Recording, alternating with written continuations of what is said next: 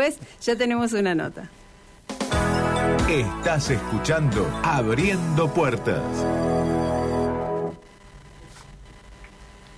Si yo digo doctor González Carrillo, seguramente muchas personas van a decir, me suena, ¿por qué me suena? ¿Médico de qué? ¿De dónde? El director del Hospital de Niños Orlando Alasia hace muchísimos años que ha sido consultado por todos los medios de comunicación habidos y para ver por distintos motivos y él siempre tuvo la gentileza de contestarnos todos, de atendernos, de explicarnos, de mostrarnos eh, falencias o, o éxitos y logros. Y ya está a, creo que 48 horas o 24, nos lo va a decir él, de poner punto final a esa carrera. Doctor González Carrillo, ¿cómo le va? Buenas tardes y bienvenido a Radio M.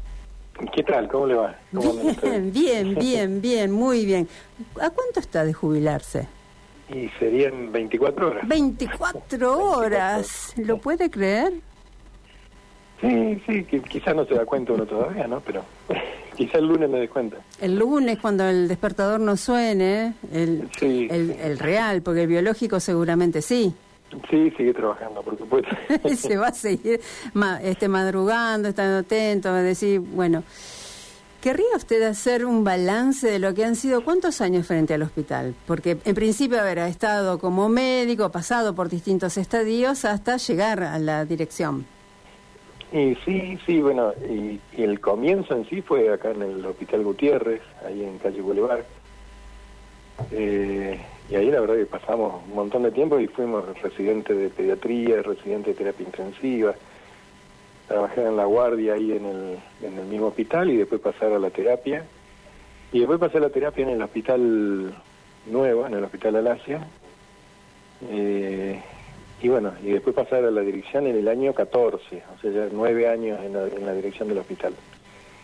Y la verdad que sí, eh, es una muy buena experiencia, eh, se han logrado muchas cosas, muchas cosas, bueno, están en, camino y otras, bueno, eh, habrá que seguir gestionando para, para poder conseguirlas, pero eh, yo creo que en, hospitales así tan grandes como Galacia, como puede ser Cuyen o Iturraspe, eh, siempre hay cosas para hacer, siempre hay cosas para mejorar, este, y siempre eh, está esa sensación que siempre falta algo, ¿no? Mm. Pero también uno mira para atrás y, ve cosas, muchas cosas que se han hecho y la verdad que hay cosas, cosas muy lindas, y, intentando siempre eh, ver todo para, para que el paciente esté mejor, ¿no?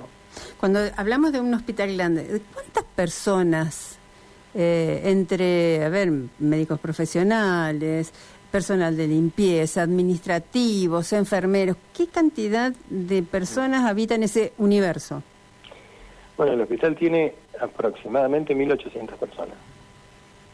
Este, y bueno, la verdad cumple un servicio, la, verdad que es muy importante, ¿no? Tiene desde eh, lo que es todo el área administrativa, lo que es este, todo el área de mantenimiento, lo que es servicios generales, mucamos, enfermeros, tiene eh, la verdad que se ha expandido muchísimo lo que es este consultorio, las especialidades. Eh, cuando empezó el hospital de niños nuevo tenía 16 especialidades, ahora llegamos a 32. La verdad que se duplicaron la cantidad de especialidades eh, circulan por el hospital aproximadamente tres, más de 300 pacientes por la Guardia Central, entre 500 y 700 pacientes en consultorio por día. ¿No? sigue una circulación muy importante y, tiene 211 mm, camas y también hay circulación de gente por, por el hospital por eso. O sea, calculando el total de gente, tiene 300, 500 y 500, son 1.200 pacientes que circulan por día, que junto con los padres son 2.500 personas. Claro. Claro, sí, sí, sí, es un universo eh, enorme, el ir y venir, las inmediaciones, eh, lo que son las internaciones, los que esperan afuera, los que acompañan, sí, eh, es, es gigantesco verdaderamente. Eh, se trabaja en equipo para poder lograr una mínima convivencia sana, que se pueda trabajar de la mejor manera. ¿Cómo se logra coordinar tantos sectores y que no estalle todo esto, porque en algún momento, bueno, la pandemia no fue lo más crítico el hospital de niños, pero sabemos que en días como los de hoy, eh, o ahora, en esta época eh, de otoño, invierno, sí suele ser el momento más eh, candente de actividad. ¿Cómo se logra coordinar todo eso? Bueno, no, no, es, no es sencillo, ¿no? lo que uno tiene que decir que cuando uno está en el hospital se da cuenta que el, personal que es excelente, ¿no? Ya hablando de enfermeros, de médicos, eh, hay personal administrativo muy bueno, personal este eh, de mantenimiento, la verdad que eh, la gente de laboratorio, hay gente muy muy capaz, muy buena y, que hace que el hospital funcione. Lo que no es fácil a veces que todo este, esta estructura funcione este, coordinada y que funcione en equipo. O sea, que eso, eso es lo fundamental, mm. esa, esa coordinación entre todos, porque la verdad que desde la parte administrativa, el depósito, la, la farmacia y, y, y, todo lo que lo que abarca el hospital, si no está coordinado, la verdad que las, las, las situaciones, las patologías no, no funcionan. Eso nosotros lo vivimos cuando cuando nos pusimos a activar lo que es cardiopatía congénita, que que abarca un montón de sectores del hospital, es más, yo diría que abarca casi todo el hospital, eh, con las compras de equipamiento, las compras de, eh, insumos que tiene esta, esta, patología, esta cirugía y la coordinación entre los distintos sectores, eh, ya sea del quirófano, toda la gente de quirófano, toda la gente que recibe al paciente, toda la gente que necesita en terapia y todo lo externo a estas, esta cirugía, la verdad que nos hace ver que eh, funciona cuando hay una coordinación.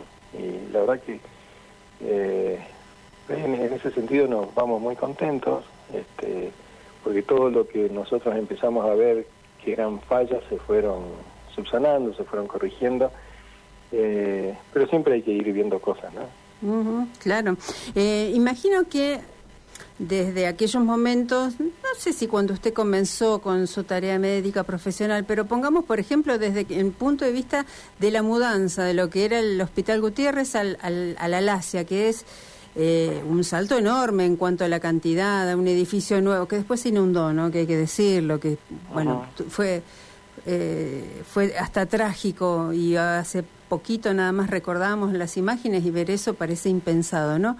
Pero quiero quedarme con esto. ¿Cuánto se avanzó desde el punto de vista científico? ¿Cuánto tuvieron que capacitarse? Digamos, ¿quedó viejo lo que se ejecutaba, se enseñaba o se aplicaba en aquel momento a lo que hoy eh, pueden aplicarse en cuanto a distintas terapias en, el hospital?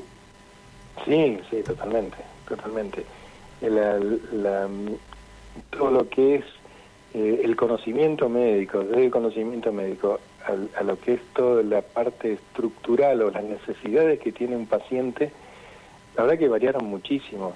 O sea, todo lo que es este equipamiento, el equipamiento, este, desde, pensar que cuando yo empecé a hacer terapia intensiva, o cuando empecé a trabajar en el hospital, uno se daba cuenta de un paciente que estaba mal mirando el color de la piel.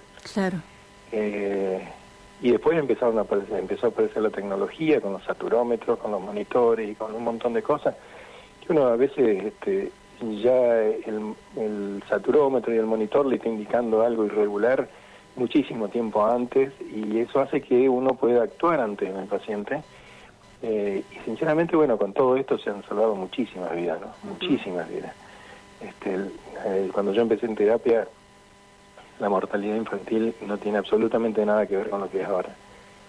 Eh, se, ha, reducido de una forma este, eh, increíble y la verdad que la mortalidad que tiene el hospital es, está en un muy buen índice, es muy baja y, y lo que uno se queda conforme que a veces eh, se muere el paciente que que no tiene posibilidades, digamos. No se muere un paciente por, eh, por, una patología que no se tendría que morir generalmente. Generalmente se mueren los pacientes de patologías que es factible que se mueran y que si se muere en Santa Fe se puede morir en cualquier, cualquier otra terapia del mundo. Claro. Eh, por lo menos queda la conciencia tranquila de haber entregado eh, el conocer, el saber, la tecnología, digamos, hay algunos factores que no podrán manejar desde luego, pero por lo menos humanamente tiene además ese, esa fama, buena fama el Hospital Alasia, ¿no? Te dicen, es una garantía. Cualquier cosa que pase con tu chico, tu vecino, llévalo al hospital porque es una garantía.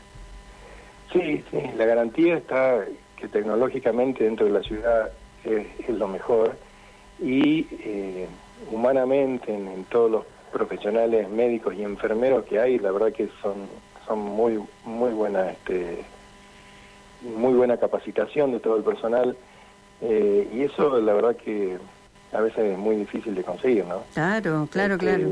Sobre todo eso es lo más importante, cuando uno tiene el, personal que es capacitado, este eh, está tranquilo, digamos, y, descansa en esa situación y la verdad que eh, todos los sectores son muy muy confiables y, uno este puede trabajar muy tranquilo en ese sentido y, y, descansa en, la capacidad de toda la gente.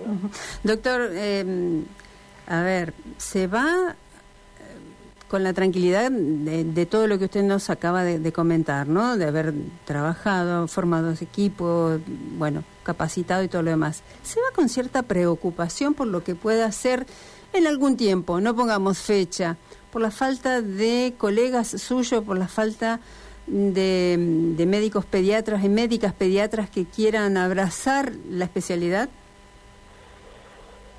Y la verdad que ese es un problema, eh, la verdad que no es solo nuestro, sino que se está dando en todo el país. Y hay ciertos lugares del país que están tomando algunas medidas que son bastante interesantes. La verdad que estamos muy preocupados con ese tema, eh, porque la, primera pregunta es por qué el, médico que se recibe no elige ser pediatra o no elige ser clínico, y, bueno, y, por atrás de eso hay una situación económica, ¿no? O sea, eh, porque gana poco. Mm. Eh, y bueno, y hay algunas provincias que han están estudiando leyes, digamos, como para equiparar esa situación del médico clínico pediatra y el médico clínico. Sí.